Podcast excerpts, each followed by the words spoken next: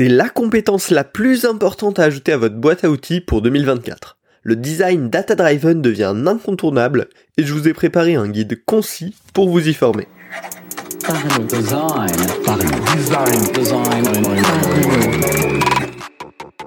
Parlons de Design saison 6 est supporté par son partenaire privilégié, la KakatoS Academy. La nouvelle façon de se former au design.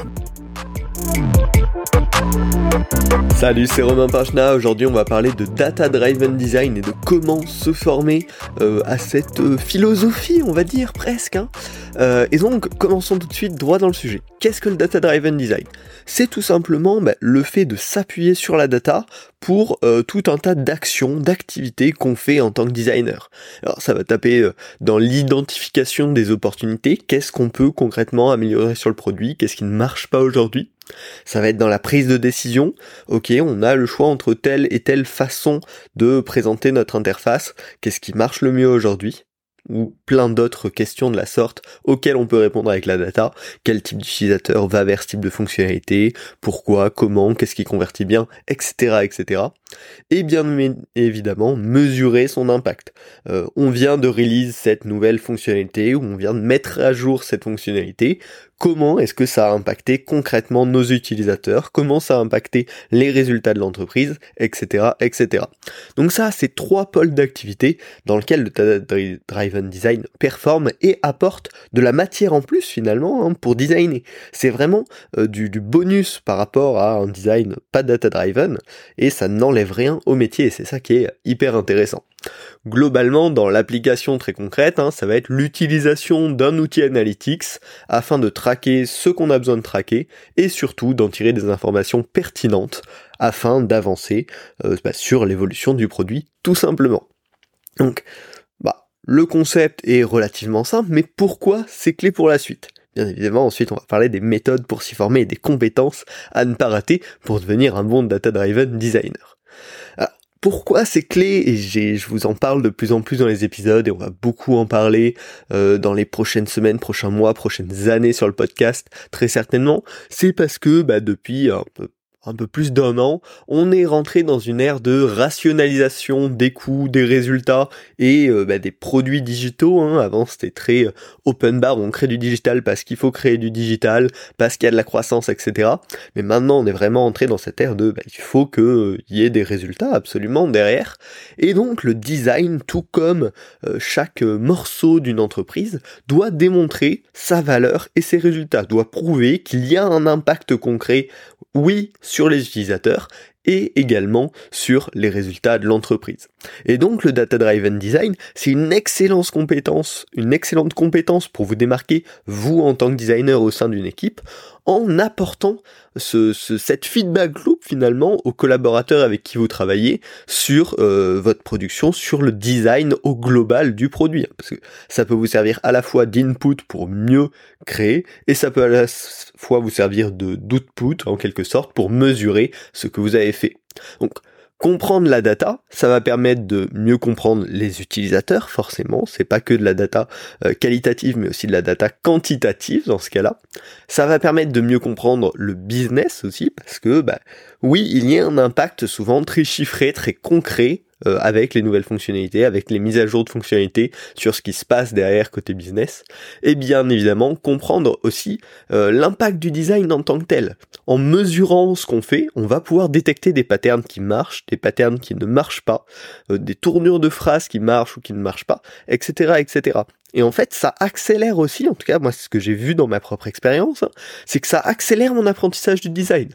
Finalement, en mesurant tout ce que je fais, il y a des choses qui me semblaient intuitivement bonnes, qui euh, certains articles pouvaient indiquer comme bonnes pratiques, et qui finalement bah, ne marchent pas tant que ça. Et donc en mesurant tout ce qu'on fait, on apprend beaucoup plus vite en design parce qu'on comprend, euh, bah ouais, qu'est-ce qui dans la vraie vie, face à de vrais utilisateurs, va vraiment avoir un impact positif sur le long terme.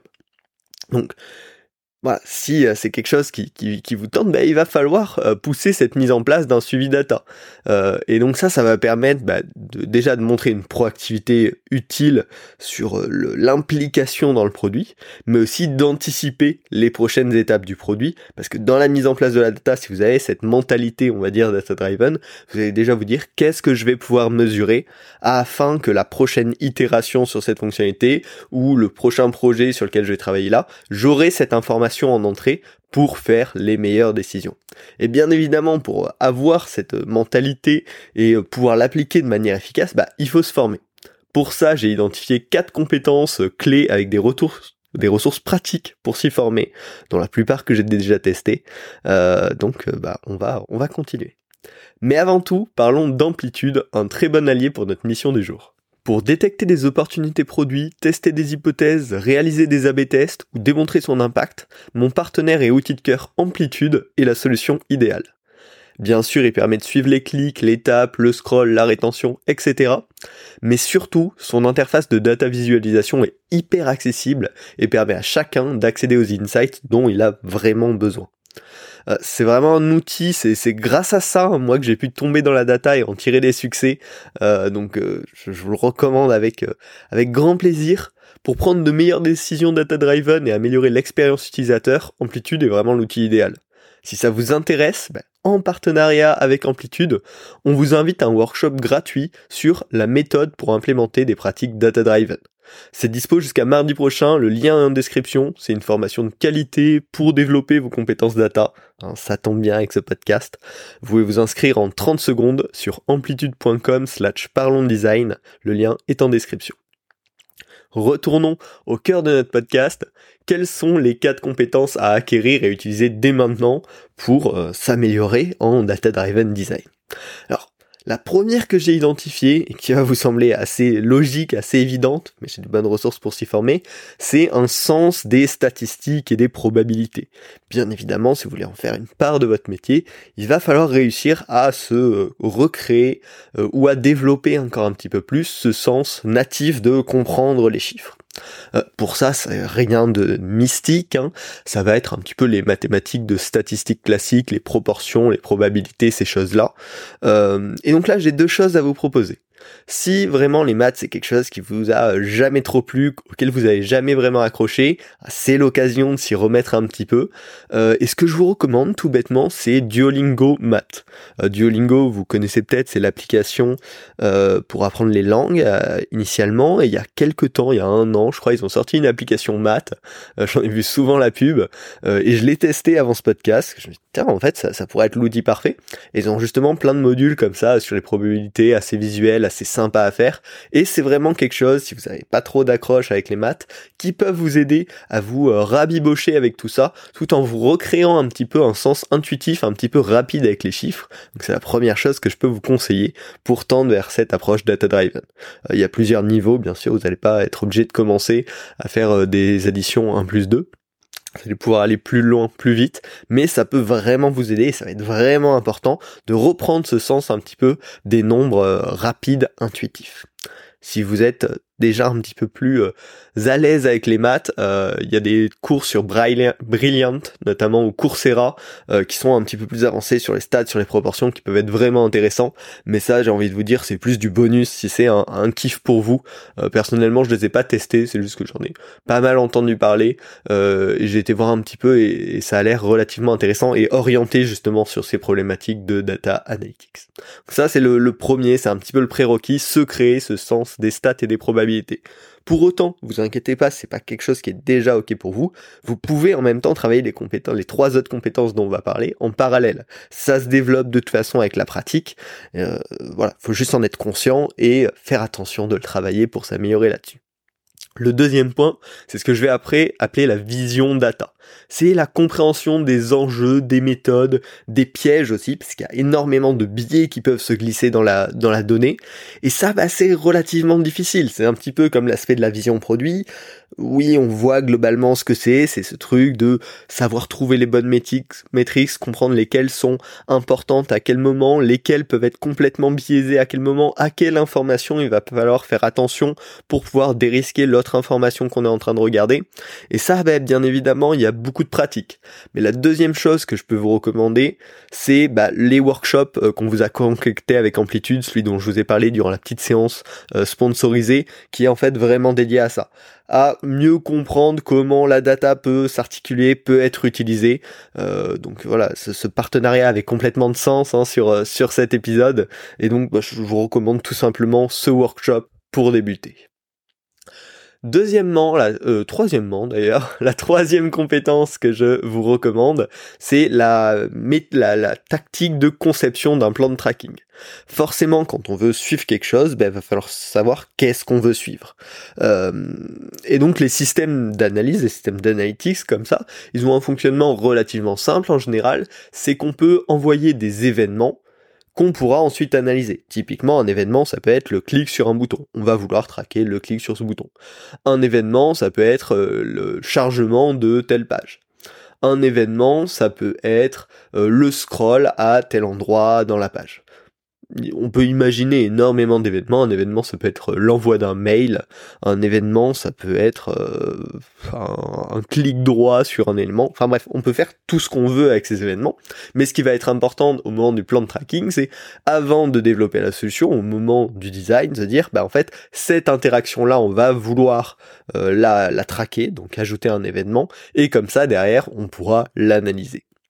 Ça, ça demande bien sûr tout un travail d'anticipation et de conception des événements qu'on va vouloir suivre dans le flow, et c'est ce qu'on appelle la conception d'un plan de tracking. Alors un plan de tracking, souvent c'est un tableur globalement, où on vient indiquer tous ces événements, les propriétés qu'on peut vouloir enregistrer autour de ça.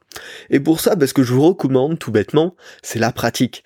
Il hein, n'y euh, a, pas de mystère, il n'y a pas de magie là-dessus.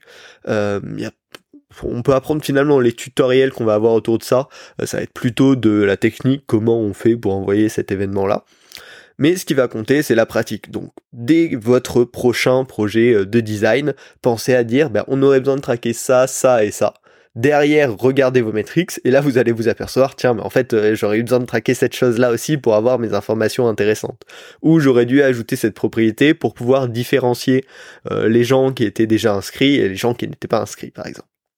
Et donc voilà, vraiment la pratique va vous aider à fond, mais soyez conscient que bah, c'est une compétence hyper importante. Et enfin, la dernière compétence, c'est l'analyse de données. Euh, bah là, tout simplement, avec tous ces events, on va créer des métriques et des visualisations pour les exploiter, pour les comprendre.